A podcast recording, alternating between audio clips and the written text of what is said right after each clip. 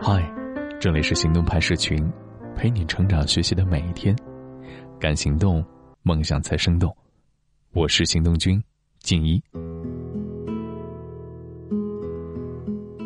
你有没有遇到过这样的两种情况？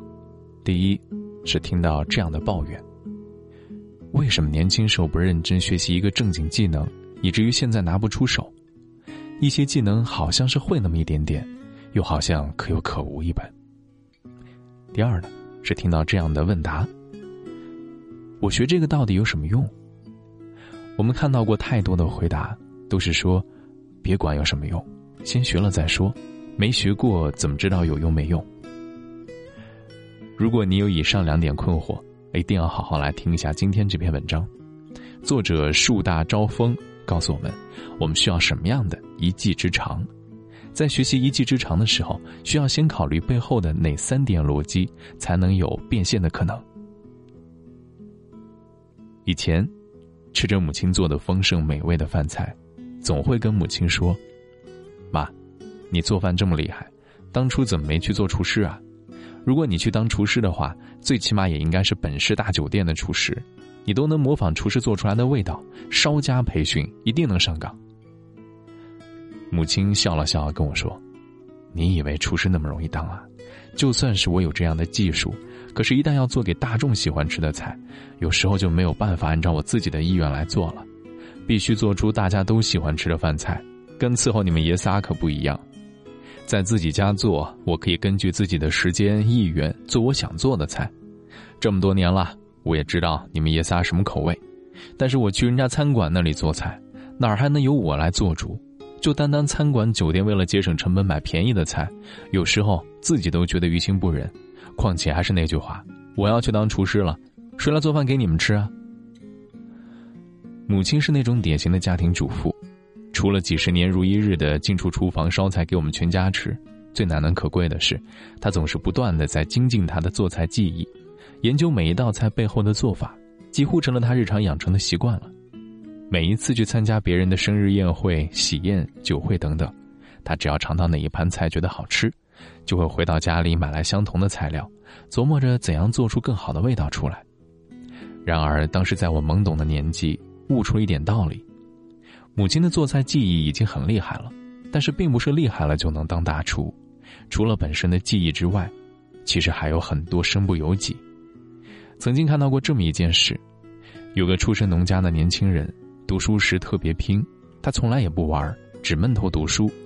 后来自己搞项目公关，历经一年多的时间，最后给他研制出了一个奇特的产品。这个产品是枚手机，可以用来控制家电、电灯、电视机、微波炉、电烤箱什么的。当他怀揣着他的产品去找投资公司的时候，投资公司第一眼觉得这玩意儿挺新鲜的，但是谈着谈着兴趣就淡了，问这个年轻人：“我们这儿缺个产品经理，来不来？”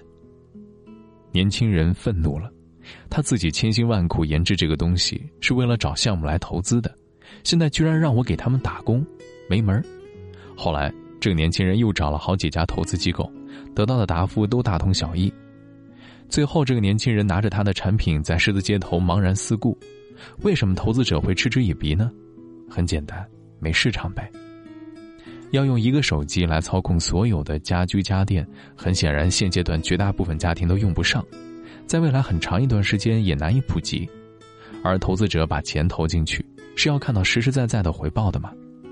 这个年轻人也许很有能力，也敢于创新，但是他忽略了商业的本质在于交换，也不在于你有多牛，也不在于你研发出来的东西有多牛。不管是什么样的商业领域，交换产生的前提是适配。而不是你具备一样我根本不需要的很牛的技能。很多人都说要修炼一技之长，要有一技傍身，将来才能赚大钱。说对了一半错了一半在这个时代，每个人都是需要修炼一门技能，同时也要尽量的把技能修到专家程度。但是能不能赚钱，是否能赚大钱，却不一定。看综艺节目有些资历的人，可能还记得前几年中国有一个综艺节目非常火，叫《中国达人秀》。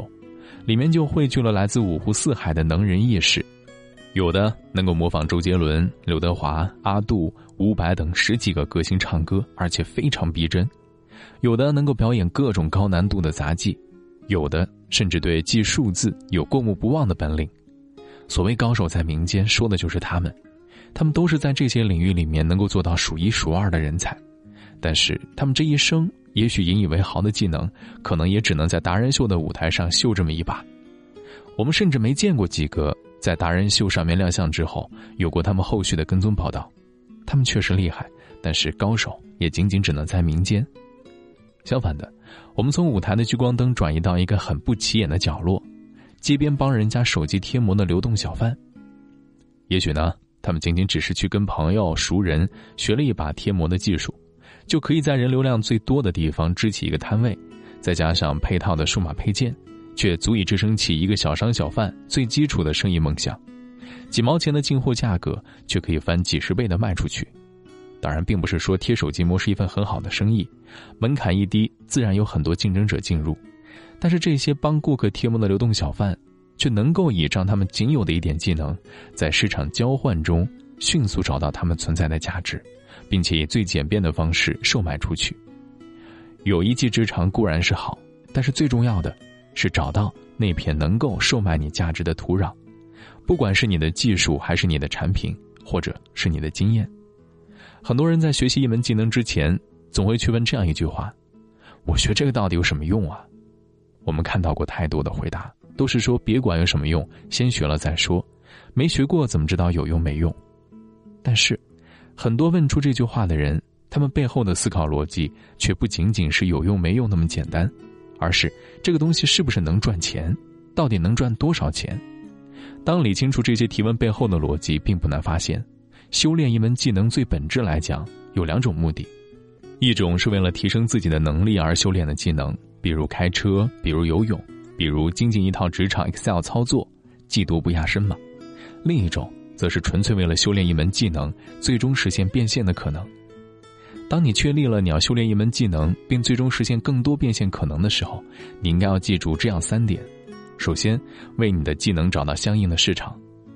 比如你会拉小提琴，演奏技艺相当高超，了解下你所在的城市是否有大量小提琴爱好者渴望学习。如果有，那么你的技能正好满足市场需求；如果没有，退而求其次，是否可以出演本市一些大型晚会、大型婚宴的演出呢？演出作为不定期的兼职收入。第二，提高你的技术门槛，在众多竞争者当中脱颖而出。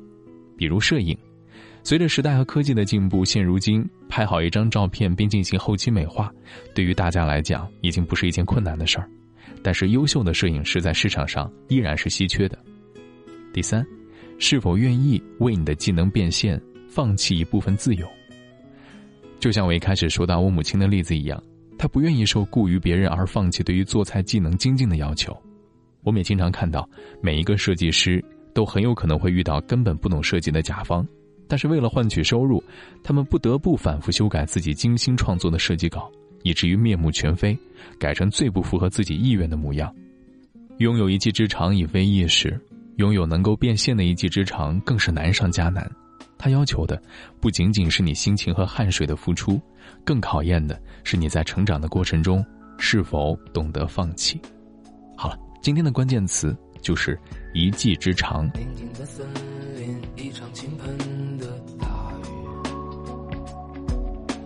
只小鸟在哭泣，为了新建的家园。